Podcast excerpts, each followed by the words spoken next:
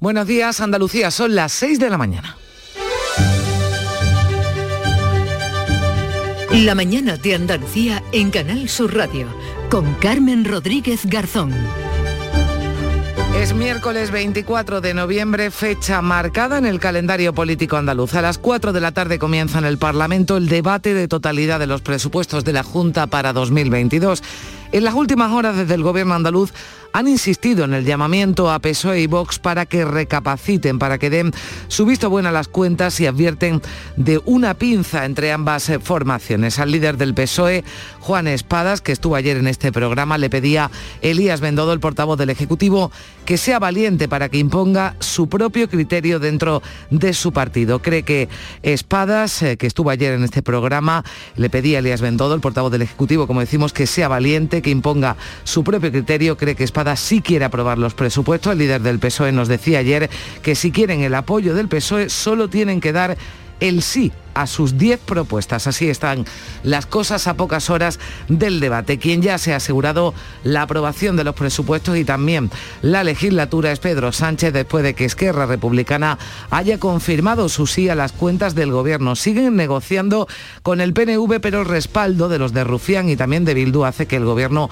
que al gobierno le salgan ya las cuentas. A cambio del apoyo de Esquerra, el gobierno garantizará una cuota mínima del 6% de las lenguas cooficiales en plataformas como Netflix y HBO. Esquerra se ha hecho derrogar, decía Gabriel Rufián, que al PSOE siempre se le convence de la misma manera, obligándole desde el PP. Lamentan estos pactos. Casado recrimina al presidente que prefiera pactar con estas dos fuerzas y no haga caso a las propuestas de los populares. Pero hay otras negociaciones de las que vamos a estar pendientes en el día de hoy vuelven a sentarse a partir de las 11 de la mañana los sindicatos y la patronal del metal para tratar de llegar a un acuerdo que ponga fin a la huelga indefinida que alcanza hoy su novena jornada. La de ayer de nuevo estuvo marcada por los enfrentamientos entre trabajadores y fuerzas policiales. Seis policías resultaban heridos, hubo un detenido, siguen las críticas a la gestión del Ministerio del Interior, incluso desde el propio gobierno. Yolanda Díaz pide la retirada de la tanqueta que están usando los cuerpos policiales. Los trabajadores no son delincuentes, decía la vicepresidenta segunda, pero el departamento de Marlasca defiende la eficacia de esa tanqueta que asegura no tiene ninguna utilidad ofensiva. En cuanto al COVID, sigue el incremento de la tasa de incidencia en España y en Andalucía, pero la parte positiva es que eso no se traduce en una presión hospitalaria alta como la que están padeciendo otros países europeos. La razón, lo venimos contando, el alto porcentaje de Incluso la presidenta de la Comisión Europea nos ha puesto como ejemplo junto a Portugal. Pero para evitar que la situación empeore, se siguen tomando medidas, o al menos se recomiendan, como adelantar el cierre de la hostelería, del ocio nocturno en las zonas con mayor incidencia, algo a lo que se opone Andalucía, que sí implantará el pasaporte COVID siempre que lo avale el Tribunal Superior de Justicia de Andalucía. ¿Dónde se pedirá? Pues lo va a decidir el viernes el comité de expertos. Enseguida le damos cuenta de esta y otras noticias que marcan la actualidad de este miércoles 24 de noviembre, pero antes la previsión del tiempo. Beatriz Galeano, ¿qué tal? Buenos días. Buenos días. Hoy tendremos cielos con intervalos nubosos en Andalucía. No se descartan chubascos ocasionales más probables e intensos al final del día en las sierras y en el estrecho. Cota de nieve en los 800 metros. Temperaturas mínimas que bajan, sobre todo en el extremo oriental. Pocos cambios en el resto. Soplan vientos de componente oeste con intervalos fuertes en el litoral mediterráneo oriental.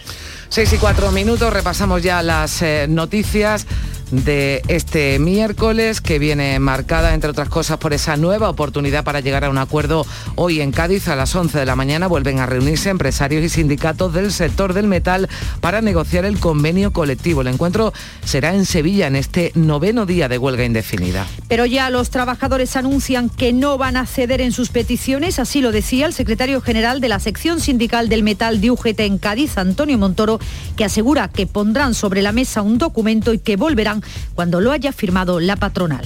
Ya hemos demostrado que no hemos venido tres veces y nos tendremos que venir cuatro, nos vendremos cuatro. No hay ningún problema, no vamos a firmar lo que nos ponga, que lo tengan claro. Que vamos a seguir, mm, entiendo, es una cosa que lo, que lo tendremos que decidir, pero es mi opinión y me arriesgo a darla. Que mañana mm, la intención, esto es lo que hay, si usted está dispuesto a firmar la firma y si no me llame usted cuando vaya a firmar.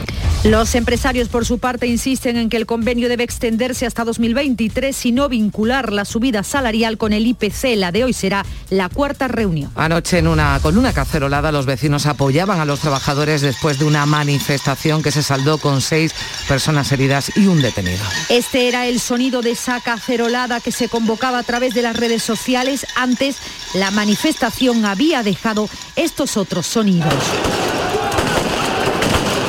Lanzamiento de botellas y piedras y una carga policial. Será el momento. Críticas por la actuación de la subdelegación del gobierno del alcalde de Cádiz, de José María González. He encontrado yo personalmente con chavales de no más de 15 años con un brazo echado abajo por culpa de un pelotazo. Por tanto, absoluta condena de lo que ha pasado y desde luego mm, pedimos y pido desde aquí la dimisión del subdelegado del gobierno de, de José Pacheco, al que hago absolutamente responsable de lo que ha pasado y evidentemente vamos a pedir explicaciones sobre el uso de una tanqueta antidisturbios el pasado lunes ha preguntado al ministro del Interior la vicepresidenta segunda, Yolanda Díaz. Y los agricultores almerienses también protestan hoy en Madrid. Será la puerta del Ministerio contra la subida de costes y la situación que aseguran atraviesa el sector. Dicen que los precios han subido en los supermercados, pero que no le llega a los agricultores. Han aumentado los gastos de muchas materias primas, pero no se benefician los agricultores de esa subida de precios que tienen sus productos en los comercios. Por eso van a protestar frente al Ministerio. Será a las once y media de la mañana, lo explica el responsable de COAG en Almería, Andrés Góngora. Estamos atravesando un incremento de los costes de producción que no se recuerda en el sector y además que no paran de subir, tanto fertilizantes como plásticos como sobre todo la electricidad. Por cierto que este martes Bruselas aprobaba la nueva política agraria común, la PAC, de la que se benefician 400.000 agricultores y ganaderos de Andalucía. A España van a llegar más de 47.000 millones de euros, pero dicen los agricultores que van a perder entre un 20 y un 30% de las ayudas que cobraban antes. Y a las 4 de la tarde se inicia en el Parlamento el debate de los presupuestos para el año que viene. El gobierno de Juanma Moreno no tiene, no cuenta con los apoyos necesarios para sacarlos adelante. Los grupos de la oposición han presentado enmiendas a la totalidad y la negociación y acercamiento de los últimos días con PSOE y Vox no han dado ningún fruto. El portavoz de la Junta, Elías Bendodo, se ha mostrado convencido de que el líder del PSOE quiere aprobar las, las cuentas, pero su partido no lo deja. Yo creo que en el caso del señor Espadas no es que no quiera aprobar unos presupuestos, es que no puede, no le dejan los suyos tanto de aquí como los que mandan en Madrid. Ese es el problema de todo esto. Por su parte, Juan Espadas ha acusado al gobierno andaluz de dejar caer los presupuestos para tener las manos libres de cara a sus cálculos electorales. El presidente de un gobierno tiene que tomar decisiones. Por eso yo más bien creo que lo que hay una estrategia definitiva es de dejar caer el presupuesto, echar la culpa a la oposición de que no sale adelante y por tanto tener manos libres para seguir con la estrategia o los cálculos electorales, ¿no?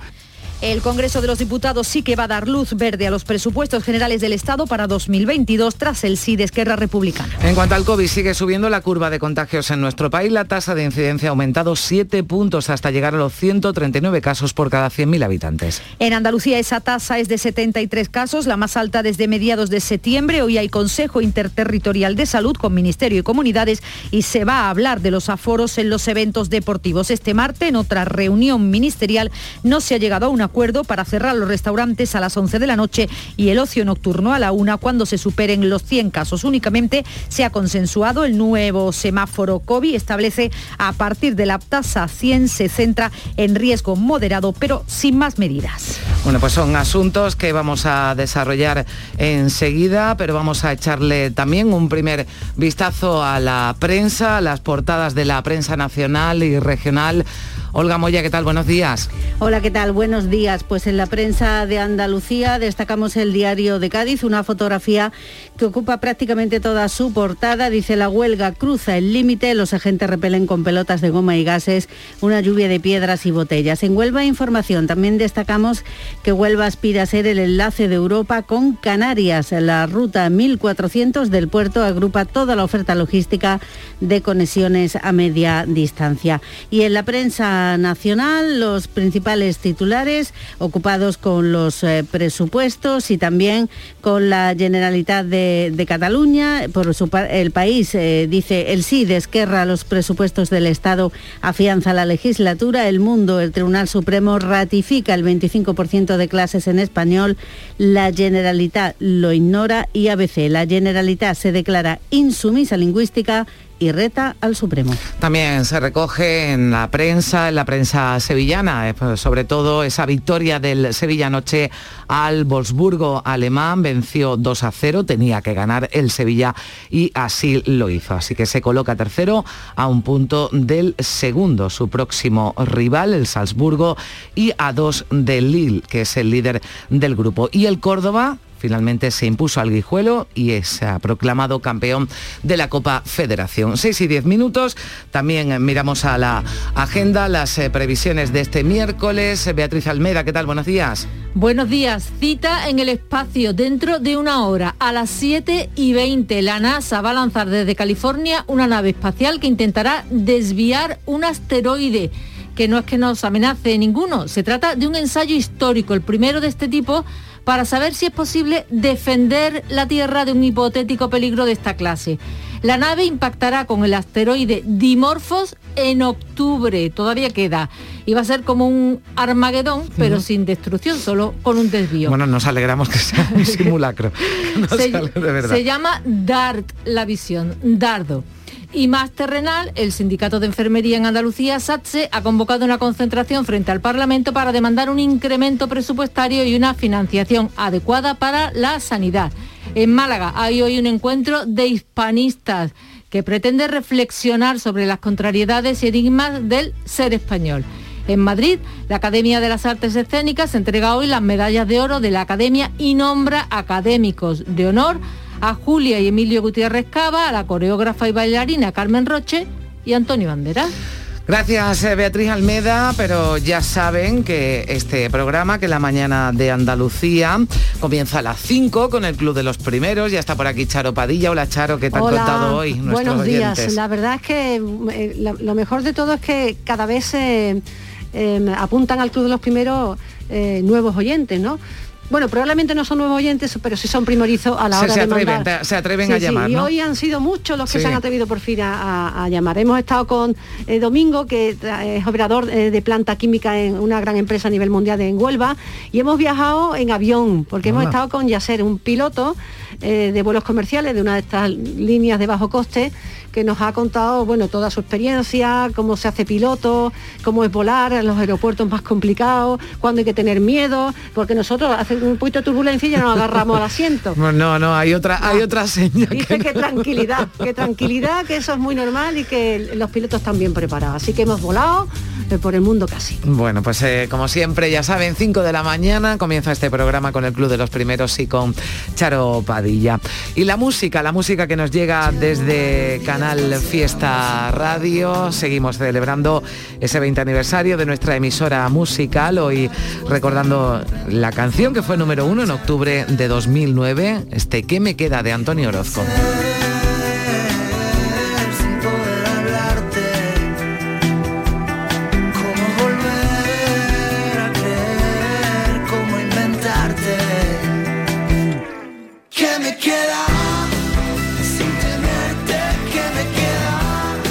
Música de Antonio Orozco les vamos a avanzar algunos de los contenidos del programa, además de todo el repaso a la actualidad de esa huelga del metal de la que vamos a seguir muy pendientes en la novena jornada y con esa negociación que va a comenzar, cuarta reunión ya a las 11 de la mañana. Vamos a hablar a partir de las 8 antes de que comience la reunión con José Muñoz, que es secretario general de la Federación de Empresarios del Metal de la provincia de Cádiz. También hemos quedado con Adoración Blanque, que es secretaria general de Asaja en Almería. Nos va a hablar de esas movilizaciones también de los agricultores hoy en Madrid por la bajada de precios eh, porque la, por la subida de los eh, precios de los combustibles, eh, de la luz, pero que eso se traduce en una subida de precios a los consumidores que no le llega a los agricultores. Más cosas, vamos a hablar hoy del comercio y unas jornadas muy interesantes del comercio como sector clave para la salida de la crisis que se celebran en Sevilla. Hemos quedado con el presidente de la Comisión de Comercio de la COE, de la patronal, también con el portavoz de la Confederación Española de Comercio, porque los pequeños comerciantes no están muy satisfechos con esto del Black Friday y esos descuentos que ya seguro han visto en escaparates de muchas tiendas de su ciudad. También hemos quedado con Fermín García, pediatra, vicepresidente de la Asociación Española de Vacunología. Vamos a hablar de los últimos datos de vacunas, de la pandemia, de restricciones. Estaremos en un punto de vacunación en Sevilla con esas personas ya de entre 60 y 69 años que están llamados a la tercera dosis también estaremos en Jaén porque allí 5.000 aspirantes a la Policía Nacional están haciendo las pruebas físicas. También hoy le vamos a dedicar tiempo en el programa, la Semana de las Personas Sin Hogar. Estarán por aquí Antonio Mercero, Jorge Díaz, Agustín Martínez, son ese trío de escritores que con el seudónimo Carmen Mola han publicado eh, varios eh, libros, varios bestsellers. Se dio a conocer, ya saben, cuando se les concedió el premio Planeta. Hoy van a estar también en el programa y como es miércoles, lo que toca el consultorio del comandante Lara. Charo, dime algo que me ponga mucho. Y de el shanda y la camiseta de la carrura. Bueno, pues eh, ya saben, el comandante Lara que nos deja momentos como estos y eso será ya a partir de las once y media de la mañana. Continúa la mañana de Andalucía, continúa la actualidad, son las 6 y 16 minutos. Había una vez un marquito chiquitito que no podía navegar Aprovecha los días del crucero fantástico con viajes el corte inglés. Reserva ya tu crucero para 2022 sin gastos de cancelación por solo 60 euros, con hasta un 65% de ahorro y pagándolo en 6 meses. Financiación ofrecida por Financiera el Corte Inglés y sujeta a su aprobación. Consulta condiciones en viajeselcorteinglés.es. ¿Entenderlo todo de mi hipoteca? Lo firmo. Lo firmo. Que me lo expliquen sin compromiso. Lo firmo. Lo firmo. Y luego elegir con qué banco contratarla. Lo firmo. Hipoteca Sabadell. La hipoteca que incluye una cita con un especialista para que entiendas todo lo que firmas, incluso el precio. Pide ya tu cita en bancosabadell.com barra hipotecas. Imagina que metes la mano en el bolsillo de tu abrigo y te encuentras un décimo de lotería de Navidad con una nota que pone estos días he soñado que me tocaba el gordo. Y en ese sueño siempre lo celebraba contigo. Feliz Navidad. Ahora imagina que en vez de recibirlo, eres tú quien lo envía. 22 de diciembre, sorteo de Navidad. Compartimos la suerte con quien compartimos la vida. Loterías te recuerda que juegues con responsabilidad y solo si eres mayor de edad. La mañana de Andalucía. Canal Sur Radio.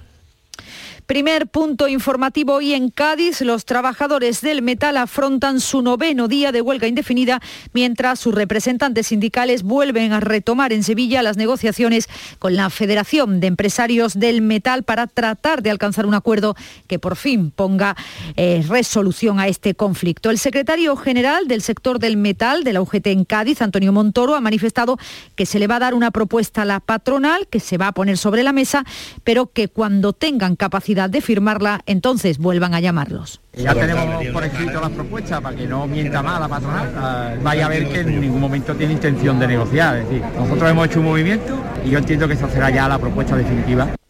Los sindicatos insisten en que la patronal intenta desgastarlos y la patronal dice que el convenio debe extenderse hasta 2023. Será la cuarta reunión, el noveno día de huelga de un sector que aglutina a 20.000 trabajadores en la provincia, mientras el sindicato de estudiantes en Cádiz va a anunciar una nueva jornada de huelga en solidaridad con los trabajadores del metal. También en la provincia de Cádiz continúan los ecos de lo ocurrido en la manifestación celebrada este martes, donde seis policías resultaron heridos si hubo un detenido por desórdenes y atentado a la autoridad. Los manifestantes lanzaron piedras y botellas y se produjo una carga policial.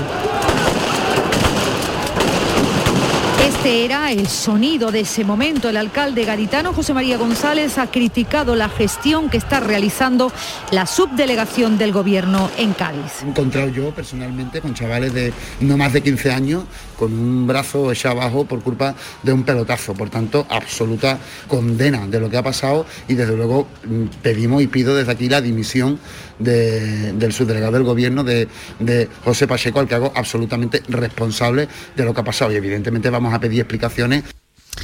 Miles de personas secundaron esa manifestación en apoyo a los trabajadores, también los estudiantes. Un estudiante venía a apoyar a los compañeros del metal porque la bahía entera come de ellos y le quieren quitar derechos, le quieren quitar pagas. Hemos venido una clase entera a luchar por los derechos de nuestros padres y nuestro futuro trabajo de la gente. Somos de un ciclo formativo, de administración, pero pensamos que hay que luchar por todo. Las muestras de apoyo a la huelga del sector del metal no cesan. También en la tarde de este martes las redes sociales convocaban a una cacerolada en los balcones gaditanos. Era la propuesta de un grupo de vecinos de Cádiz en respuesta a la violencia ejercida por los cuerpos de seguridad, aseguran, contra los manifestantes que ha originado, ya les contábamos, un detenido y seis policías heridos. Por eso proponen, habían propuesto salir a los balcones con cacerolas en la mano, algo que han hecho muchos gaditanos.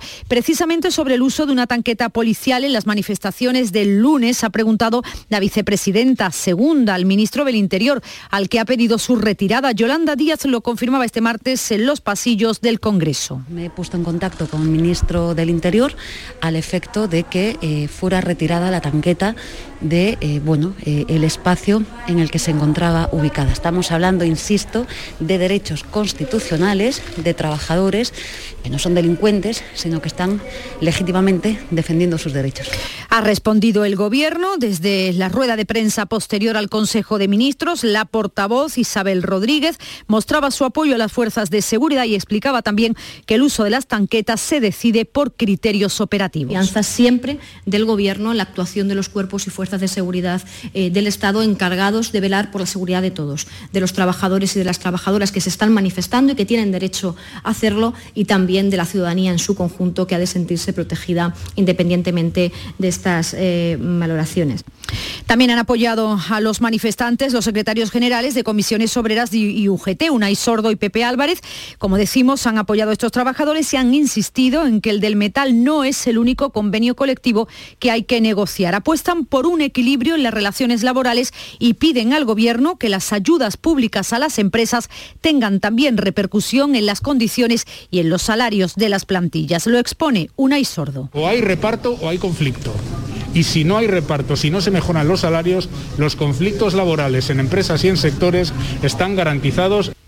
Sin embargo, el gobierno de la Junta asegura que las imágenes de estas protestas no son buenas para Andalucía, ya que dan una mala imagen a la comunidad. Elías Bendodo, el portavoz, recuerda que sindicatos y patronal negocian un convenio colectivo del sector y pide prudencia y generosidad a ambas partes. Pero las imágenes que se están dando no son buenas para nadie ni para una solución eh, al conflicto, ni para agilizar la negociación, ni para el conjunto de Andalucía. ¿eh? Eh, por tanto, prudencia y responsabilidad y generosidad.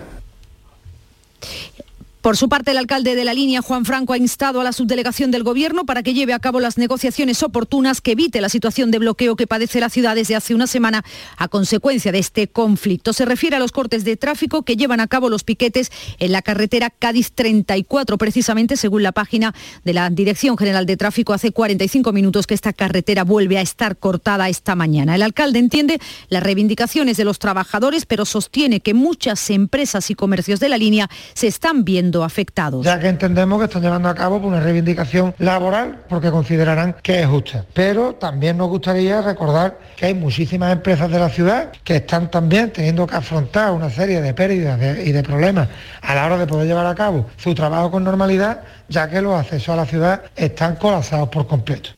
Más conflictos laborales en esta ocasión en Unicaja. Hoy va a haber nueva reunión entre sindicatos y la dirección del banco para intentar alcanzar un acuerdo sobre el ERE que va a aplicar la entidad. En 12 provincias españolas, entre ellas Almería y Málaga, ha habido este martes protestas por las condiciones laborales que la entidad que Unicaja quiere aplicar al ERE que afecta a más de 1.500 empleados em, de la entidad. Ha tenido lugar una nueva reunión de la mesa negociadora, pero no ha habido acuerdo. Esto decían los manifestantes en Málaga quiere despedir al 85% de los jóvenes, ¿eh?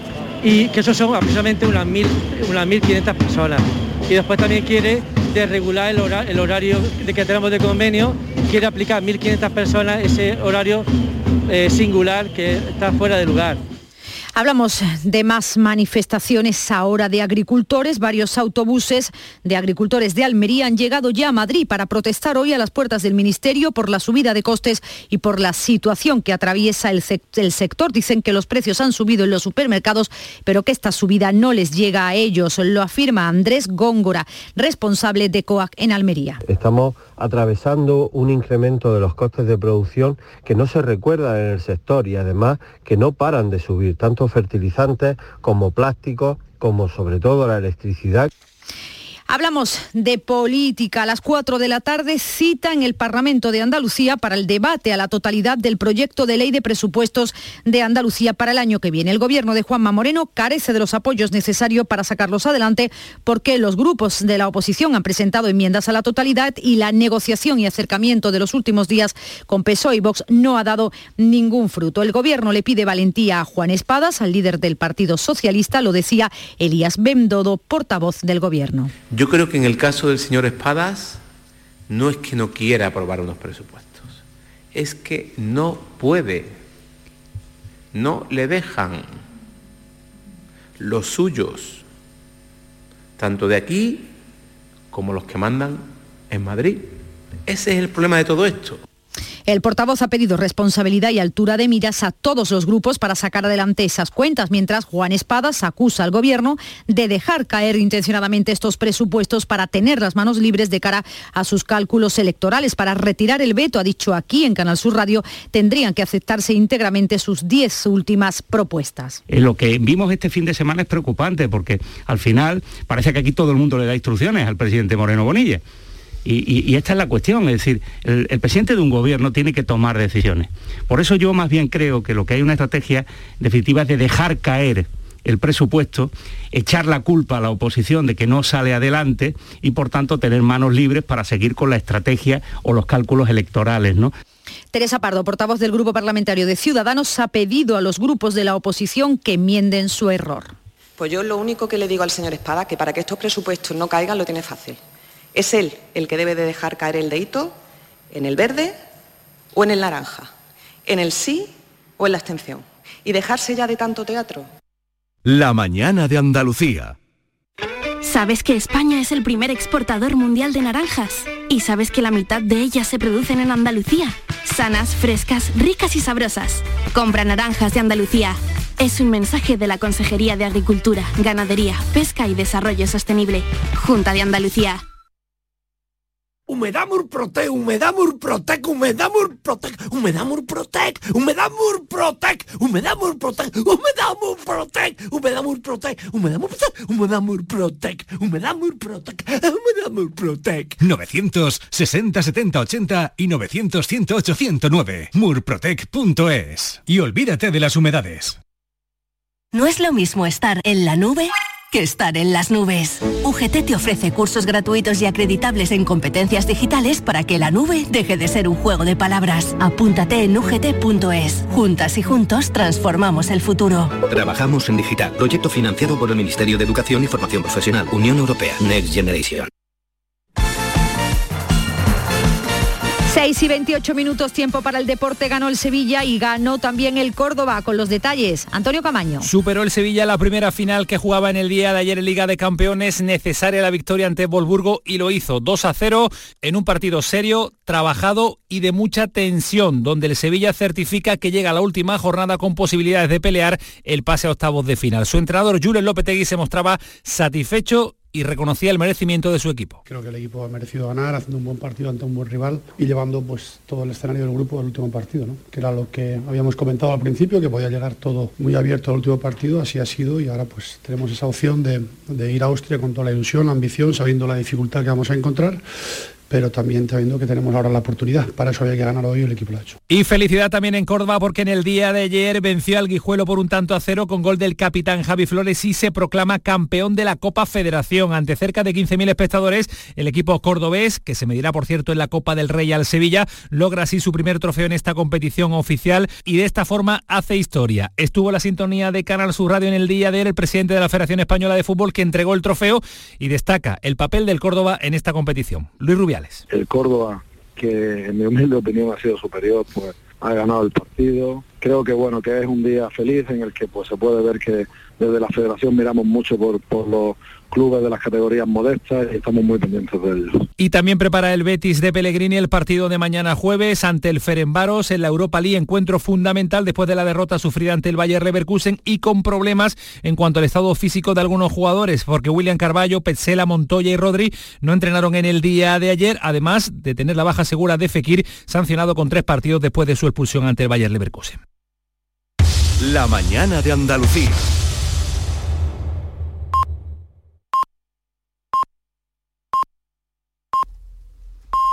Andalucía son las seis y media de la mañana. La mañana de Andalucía en Canal Sur Radio con Carmen Rodríguez Garzón.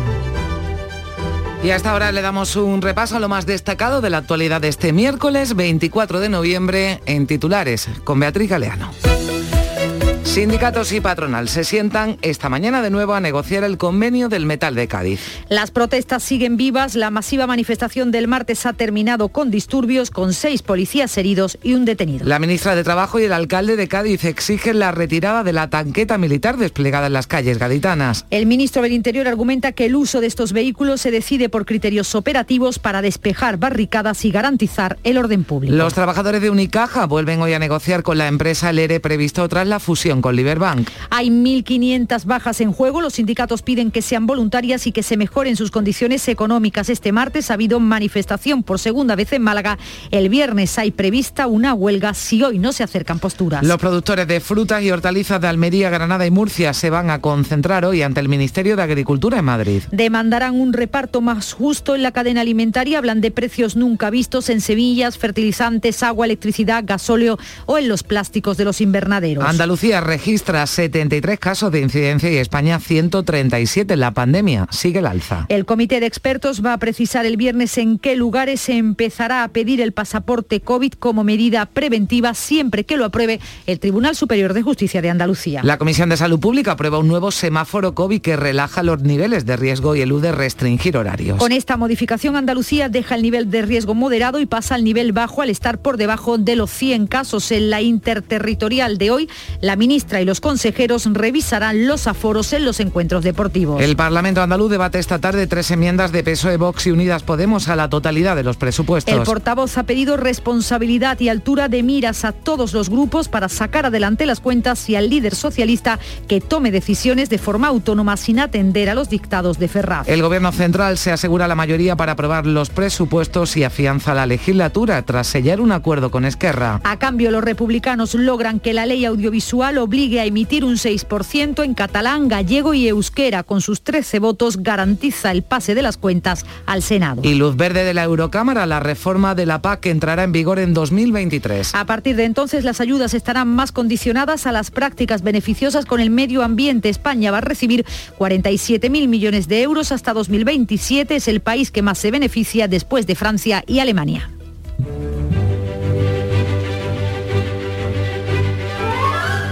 Y en este 24 de noviembre, en el Santoral, las vírgenes y mártires de Córdoba, Santa María y Santa Flora, que se conocieron en la iglesia de San Acisclo, fueron decapitadas juntas como símbolo de rebelión al no querer renunciar a su fe.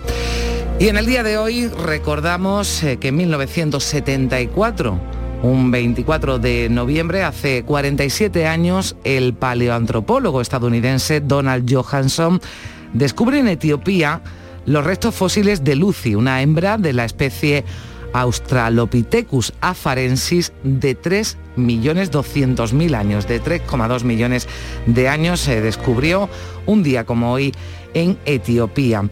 Y también un día como hoy, de 2005, hace 16 años, el jerezano Caballero Bonal gana el Premio Nacional de las Letras Españolas. Como escritor y fundamentalmente como andaluz, este nombramiento me ha deparado sin duda la más grata satisfacción en mi ya larga trayectoria. Así agradecía ese Premio Nacional de las Letras Españolas en 2005, hace 16 años, un día como hoy, José Manuel Caballero Bonal. 6 y 34 minutos, vamos a echarle de nuevo un vistazo, ahora más amplio, a las eh, portadas de la prensa, de los periódicos nacionales y también regionales. Olga Moya, ¿qué tal? Buenos días. Hola, ¿qué tal? Buenos días. Y comenzamos con el diario de Cádiz, con esa impresionante fotografía de los disturbios, de los enfrentamientos entre policía y los trabajadores del metal. Dice la huelga cruza el límite, la manifestación en apoyo al sector del metal acaba en una batalla en la avenida. En Huelva Información, Huelva aspira a ser el enlace de Europa con Canarias. La ruta 1400 del puerto agrupa toda la oferta logística de conexiones a media distancia. Sur de Málaga, en su principal titular, habla del metro. El metro al centro de Málaga ya está casi listo, empezará con pruebas en primavera. En la voz de Almería, la sexta ola se acerca con más ingresos en la UCI dice que es la segunda provincia de Andalucía con más casos en cuidados intensivos. En Ideal de Granada, golpe en Azagrande contra la marihuana, es también una fotografía de esa operación policial, dice 16 detenidos en una operación en la que se han intervenido 100 kilos de droga y 600.000 euros. En Ideal de Jaén, lágrimas por la dignidad de María Ángeles y en la fotografía de portada el, el acusado, el que está siendo juzgado por haber matado a su mujer. Dice, efectivos de la Policía Nacional custodian al acusado de asesinar a María de Los Ángeles. En Diario de Sevilla, más horas de lengua, matemáticas e inglés en Andalucía el próximo curso. La foto de portada para el Sevilla. El Sevilla se agarra a la Champions. Y Diario Córdoba, pues en su primera una fotografía grande de, mm, del Córdoba, de, también dedicada al fútbol. Dice un título para la historia. El Córdoba se proclama campeón de la Copa Federación con un gol de Javi Flores. Ya en la prensa nacional, el país, el sí de Esquerra a los presupuestos del Estado, afianza la legislatura. La foto de portada que elige también es para los disturbios de Cádiz, de la huelga del metal. El Mundo, el Tribunal Supremo ratifica el 25% de clases en español y la Generalitat lo ignora y este asunto también es el que ocupa eh, parte de la portada de ABC. La Generalitat se declara insumisa lingüística y reta al Supremo. Pues así viene la prensa a partir de las 7 eh, y 20 minutos. Eh, también estará Paco Reyero que nos va a contar con más profundidad el contenido de los periódicos de este miércoles 24 de noviembre. Sigue la actualidad en la mañana de Andalucía de Canal Sur Radio son las 6 y 37 minutos. El podólogo puede realizar tratamientos quirúrgicos que afectan al pie. Puede diagnosticar, tratar y prevenir cualquier patología relacionada con los pies, así como prescribir medicación. Igualmente puede realizar pruebas diagnósticas radiológicas o ecografías en el pie. Ponte en manos de profesionales sanitarios titulados en podología. Colegio Profesional de Podólogos de Andalucía. Manolo, ¿estás pensando lo mismo que yo? Pues claro, Ana, estoy pensando en los romeros de Alanís. Jamón, paleta, caña de lomo y embutidos de bellota son su especialidad. Y ya hay que ir disfrutando. Como siempre me lees el pensamiento. Ahora mismo entro en shop.losromerosdealanís.com y en dos días tenemos nuestro jamón en casa. Pero ibérico de bellota, ¿eh, Ana? Los romeros de Alanís. De nuestras dehesas a tu mesa. Imagina que una mañana llegas al trabajo y te han dejado un décimo de lotería de Navidad con una carta. Y no pone quién es, solo pone... Hay algo que me haría más ilusión que que me tocase la lotería. Y es que nos tocase a los dos. Feliz Navidad. Ahora imagina que en vez de recibirlo, eres tú quien lo envía. 22 de diciembre, sorteo de Navidad. Compartimos la suerte con quien compartimos la vida. Loterías te recuerda que juegues con responsabilidad y solo si eres mayor de edad. La mañana de Andalucía. Hablamos ahora de la pandemia del coronavirus y su evolución porque sigue subiendo la curva de contagios en nuestro país. La tasa de incidencia, de hecho, ha aumentado 7 puntos en las últimas 24 horas y está ya en los 139 casos por cada 100.000 habitantes. Sanidad ha comunicado casi 7.000 positivos eh, este martes. Andalucía registra ahora mismo la tasa más alta de COVID desde septiembre, 73 casos, ha subido dos puntos desde el eh, martes, desde el Salud ha notificado 425 nuevos contagios y dos fallecidos y la franja de edad con mayor tasa sigue siendo la de entre 30 y 44 años. A partir de ahora ha dicho el Ministerio que vamos a saber cuántas personas de las que dan positivo por coronavirus no estaban vacunadas. El Ministerio va a informar sobre si los nuevos afectados eh, y los ingresados en los hospitales tenían la pauta completa de la vacuna. Pretenden así que se visualice con estos datos la importancia que tiene la vacunación. Respecto a los eh, datos eh, en Andalucía hay preocupación, por ejemplo, en la línea de la Concepción. En estos momentos, en esta localidad del campo de Gibraltar, tiene la tasa más alta de la comarca, con 160 casos por cada 100.000 habitantes, también muy lejos de esos 73 casos de media de Andalucía. Una situación que podría ser consecuencia de lo que está ocurriendo en Gibraltar que tiene ahora mismo 600 casos activos. El alcalde de la línea, Juan Franco, ha lanzado un mensaje de prevención a la ciudadanía, sobre todo pensando en la Navidad. La verdad que estamos bastante preocupados ya que estamos viendo cómo se están incrementando las tasas de contagio en la ciudad. De momento, la información de la que dispongo es que no está produciendo un crecimiento en cuanto a hospitalizaciones, pero eh, lo que está claro es que si la población no es responsable y continúa con las medidas de precaución como uso de mascarillas, gel hidroalcohólico y distancia de seguridad, nos podemos encontrar con que exista un pico en estas navidades.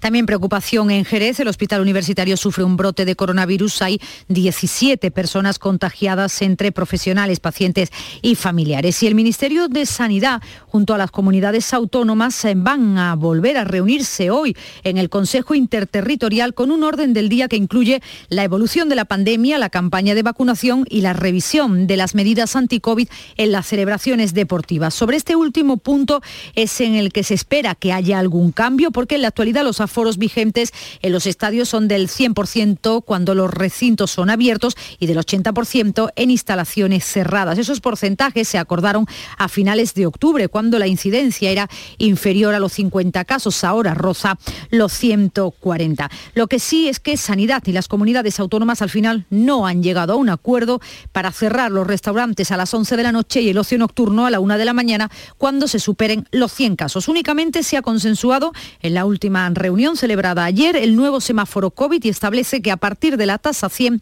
se entra en riesgo moderado, aunque sin más medida. Las comunidades autónomas se habían cerrado en banda cualquier propuesta de cierre de la restauración y el ocio nocturno. En estas circunstancias, la ministra Carolina Darias ha llamado a la prudencia en las reuniones de antes de Navidad y ha subrayado que la estrategia sigue siendo insistir en la vacunación. La clave está en seguir vacunando sin parar vacunando a quienes no se han vacunado y vacunando a aquellos colectivos de refuerzo. Que el objetivo compartido del Ministerio con las comunidades autónomas es avanzar cuanto antes, cuanto antes, en completar todos y cada uno de los grupos que se han ido incorporando a esa dosis de refuerzo. Entre las comunidades que se han negado a escuchar cualquier propuesta del cierre de la hostelería está la de Andalucía. El consejero Jesús Aguirre explicaba que no hay que limitar horarios, sino que lo que hay que hacer es buscar una norma común que respalde el pasaporte COVID. Le vamos a proponer muchísimos sitios.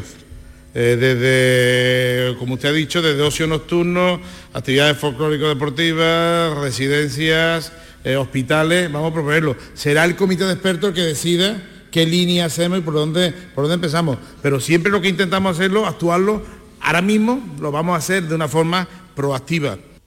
Punto de vista en el que coincide el consejero madrileño, porque tampoco la Comunidad de Madrid quiere horarios, tampoco pasaporte. En Cataluña dice que sí, lo decía su portavoz a la salida de esa reunión.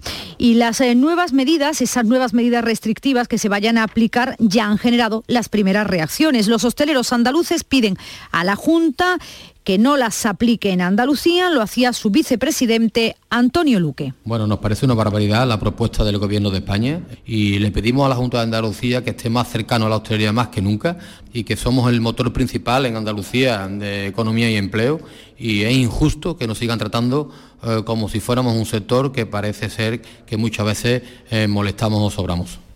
La presidenta de la Comisión Europea ha puesto de ejemplo a España en la lucha contra el coronavirus. También ha mencionado a Portugal en esta pandemia de los no vacunados. Ha dicho, en la mayoría de los países las camas de las UCIs están llenas de personas que no se han vacunado solo parcialmente, añadía. Hay que ver cómo gestionar una reserva estratégica del gas y estudiar el mercado donde hay alternativas más baratas a este combustible, como son las energías renovables. Precisamente el gobierno de Países Bajos ha trasladado este martes a un nuevo grupo de pacientes con coronavirus a hospitales de Alemania ante el aumento de los casos en el país. La primera ambulancia ha salido de Rotterdam. El paciente será ingresado al oeste de Alemania. Países Bajos viven la peor ola de contagios de coronavirus desde que comenzó la pandemia. Son las 6 y 44 minutos. La mañana de Andalucía. Humedad Murprotec, Humedad Murprotec, Humedad Murprotec, Humedad Murprotec, Humedad Murprotec, Humedad Murprotec, Humedad Murprotec, Humedad Murprotec, Humedad Murprotec, Humedad Murprotec, Humedad Murprotec, Humedad Murprotec. 960 70 80 y 900 108 109 murprotec.es. Y olvídate de las humedades. ¿Sabes que España es el primer exportador mundial de naranjas? ¿Y sabes que la mitad de ellas se producen en Andalucía? Sanas, frescas, ricas y sabrosas. Compra naranjas de Andalucía. Es un mensaje de la Consejería de Agricultura, Ganadería, Pesca y Desarrollo Sostenible. Junta de Andalucía. Todo el deporte de Andalucía lo tienes en El Pelotazo de Canal Sur Radio. La información de nuestros equipos, las voces de los deportistas y los protagonistas de la noticia. Tu cita deportiva de las noches está en El Pelotazo, de lunes a jueves a las 11 de la noche, con Antonio Caamaño. Quédate en Canal Sur Radio, la radio de Andalucía. La mañana de Andalucía. Casi sin agua, la situación en el campo andaluz no mejora. En el Bajo Guadalquivir los agricultores preparan la tierra por si llegan las lluvias, pero no tienen seguridad de poder sembrar, es lo que nos decía Francisco Cordero.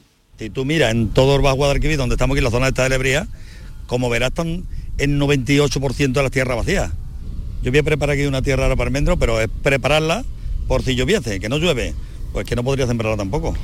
Una situación que, como decimos, está afectando ya a numerosos agricultores, entre ellos los de la comarca del Bajo Guadalquivir. Francisco López ve cómo el trabajo de toda una vida se puede ir a pique precisamente por la falta de agua. El 99% depende de- de- del campo.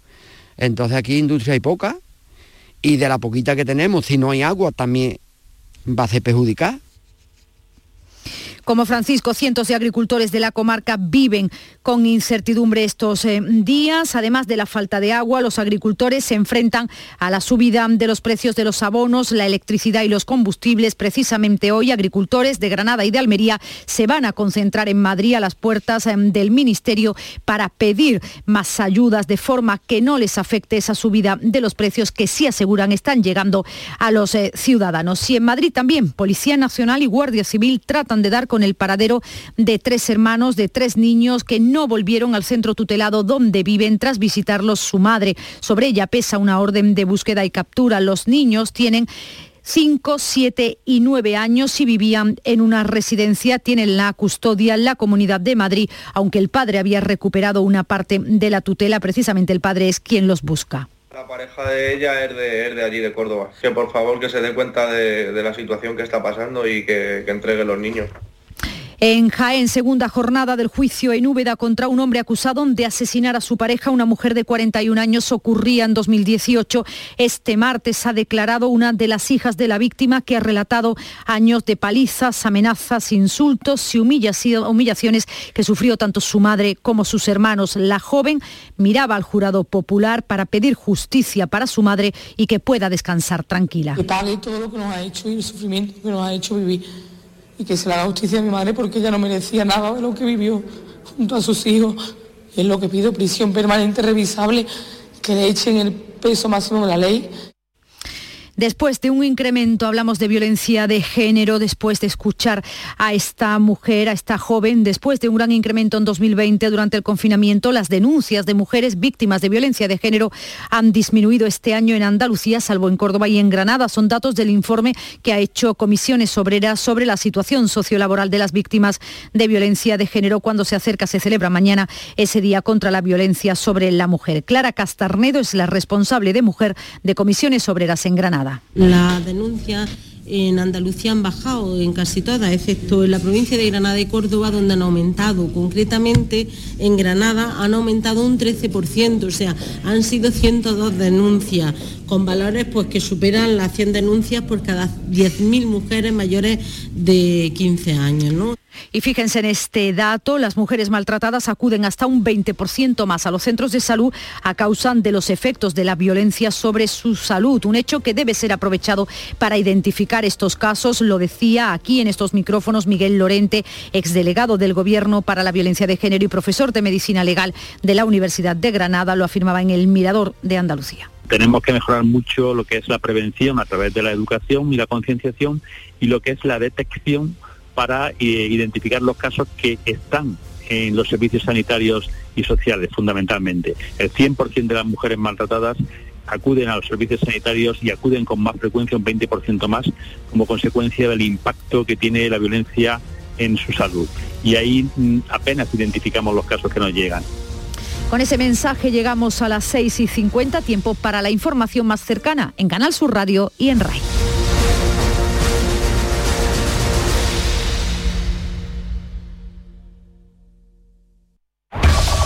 En la mañana de Andalucía de Canal Sur Radio, las noticias de Sevilla.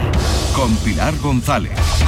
Hola, buenos días. Hoy tenemos el cielo casi despejado con intervalos nubosos en la Sierra Norte. El viento sopla del oeste flojo y las temperaturas sin cambios. La máxima prevista es de 15 grados en Morón, 16 en Écija y 17 en Lebrija y en Sevilla. A esta hora 6 grados en la capital.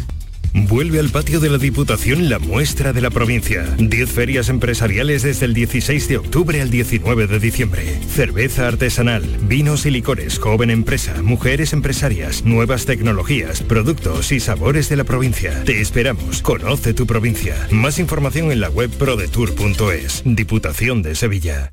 Las noticias que más te interesan las tienes siempre en Canal Sur Mediodía Sevilla. Y este viernes te llegan de la mano de Baja Trans Andalucía, Campeonato de España de Rallys Todoterreno. Te contaremos toda la actualidad y preparativos de esta prueba, puntuable para el Campeonato de España y el Campeonato de Andalucía de Todoterreno. Este viernes, desde las 12, en directo desde el Club Náutico de Sevilla, con el patrocinio de Baja Trans Andalucía, Campeonato de España de Rallys Todoterreno. En Canal Sur Radio, las noticias de Sevilla. La incidencia por coronavirus sigue aumentando en nuestra provincia. Esta vez lo hace dos puntos. Está en 58 casos por 100.000. En la capital es de 69. Se confirman 61 contagios nuevos sin ningún fallecido. Los hospitalizados también han subido. Son ahora 41. Como saben, el Comité de Salud Pública ha aprobado un nuevo semáforo con los niveles de riesgo que se amplían, adaptados a la alta vacunación y a la presión hospitalaria. De momento se descartan medidas restrictivas, aunque se trabaja en ello. Se ha barajado el cierre de la hostelería a las 11 de la noche o del ocio nocturno a la 1 de la madrugada cuando el riesgo aumente. Lo rechazan los hosteleros sevillanos, como indica su presidente Antonio Luque. Parece una barbaridad la propuesta del Gobierno de España y le pedimos a la Junta de Andalucía que esté más cercano a la hostelería más que nunca y es injusto que nos sigan tratando como si fuéramos un sector que parece ser que muchas veces eh, molestamos o sobramos. También hemos querido recoger la opinión de algunos sevillanos, sobre todo jóvenes, ante esa posibilidad. A ver, si suben los casos, lo más normal es que vuelvan las restricciones, pero yo creo que eso pues perjudicaría muchísimo a la hostelería. Ya no hay esa saturación en los hospitales.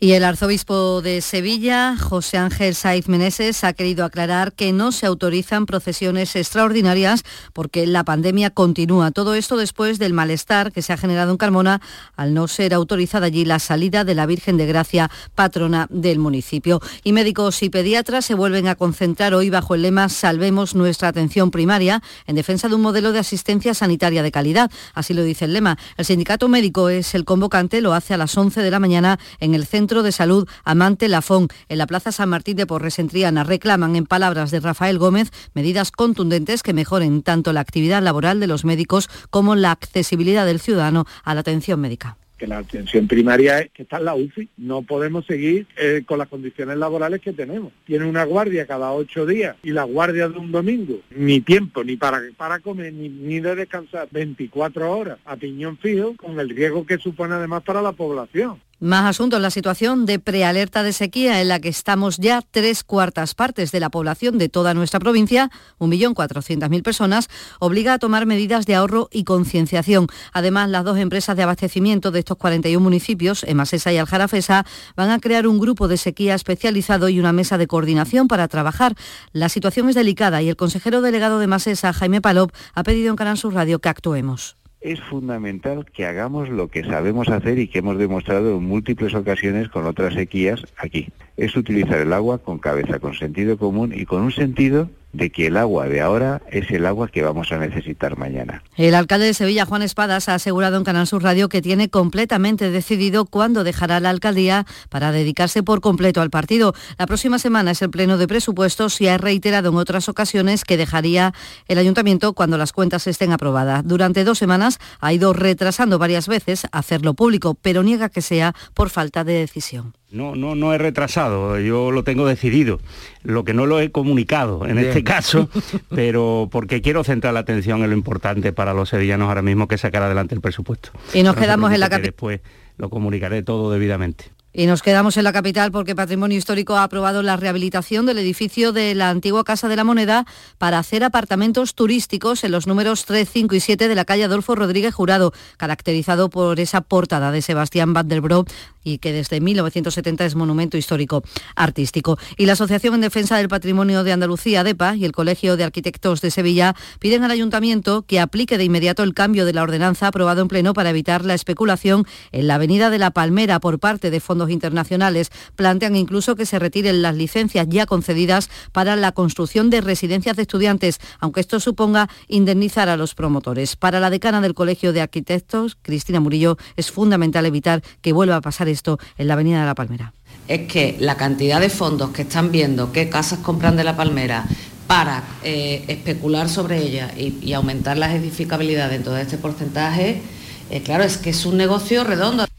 Y además el Ayuntamiento de la capital ha aprobado una inversión de 2 millones de euros para la instalación de al menos 14 ascensores en edificios con graves problemas de accesibilidad y sin recursos económicos. El 50% de ellos están en el distrito San Pablo-Santa Justa. 6 de la mañana y 56 minutos. Arroces, cordero, aceite de oliva, tomate, ibéricos, naranja. Celebramos un homenaje a nuestra tierra, a nuestra gastronomía, a la provincia de Sevilla. Ven a los restaurantes de los hoteles de Sevilla y provincia. Reserva tu mesa y amplía tu experiencia hasta el amanecer. Más información en hotelesdesevilla.com. Patrocina ProDetour, Diputación de Sevilla. Estábamos deseando volver a verte en Rute. Hemos preparado anisados, dulces y chacinas con más cariño que nunca. En nuestros museos vivirás experiencias inolvidables. Rute por Navidad. Consejería de Turismo de la Junta de Andalucía. Ayuntamiento de Rute. Diputación de Córdoba.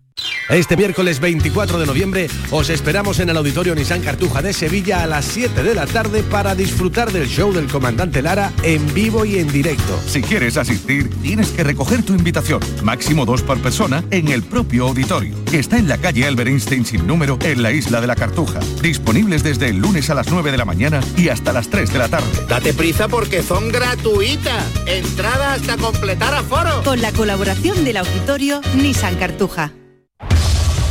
Las noticias de Sevilla. Canal Sur Radio. La audiencia de Sevilla ha condenado a la empresa municipal de autobuses de la capital, a Tusán, a indemnizar con 69.000 euros a una mujer que sufrió una caída cuando viajaba en un autobús al que se le reventó un neumático. La mujer sufrió una rotura del manguito rotador del tendón supraespinoso de un hombro. Tenía patología previa en la zona.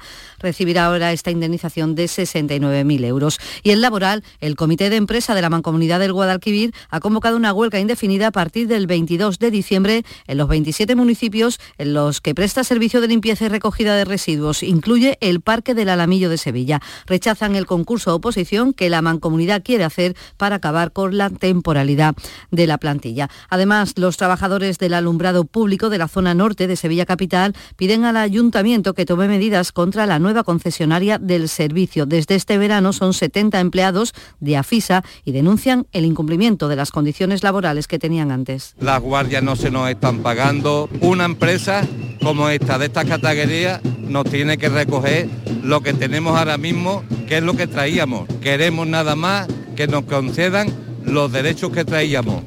Y las entregas de medallas y reconocimientos a la Policía Local de Sevilla con motivo de San Clemente ha homenajeado el esfuerzo que realizaron los agentes el 5 de enero, cuando en plena noche de Reyes un incendio se originaba en una residencia de ancianos que hubo que evacuar. El subinspector Francisco Moreno fue uno de los primeros en acudir al centro. Era de madrugada, mucho frío un día 5, sacar a esas personas de allí, de privado estaba impedido, hubo que bajarlo a pulso. La verdad fue una situación muy complicada, que falleció una abuela y el éxito hubiera sido que hubiéramos sacado a todo el mundo. Pero bueno, también es cierto que se salvaron muchas vidas. Deportes, Antonio Camaño.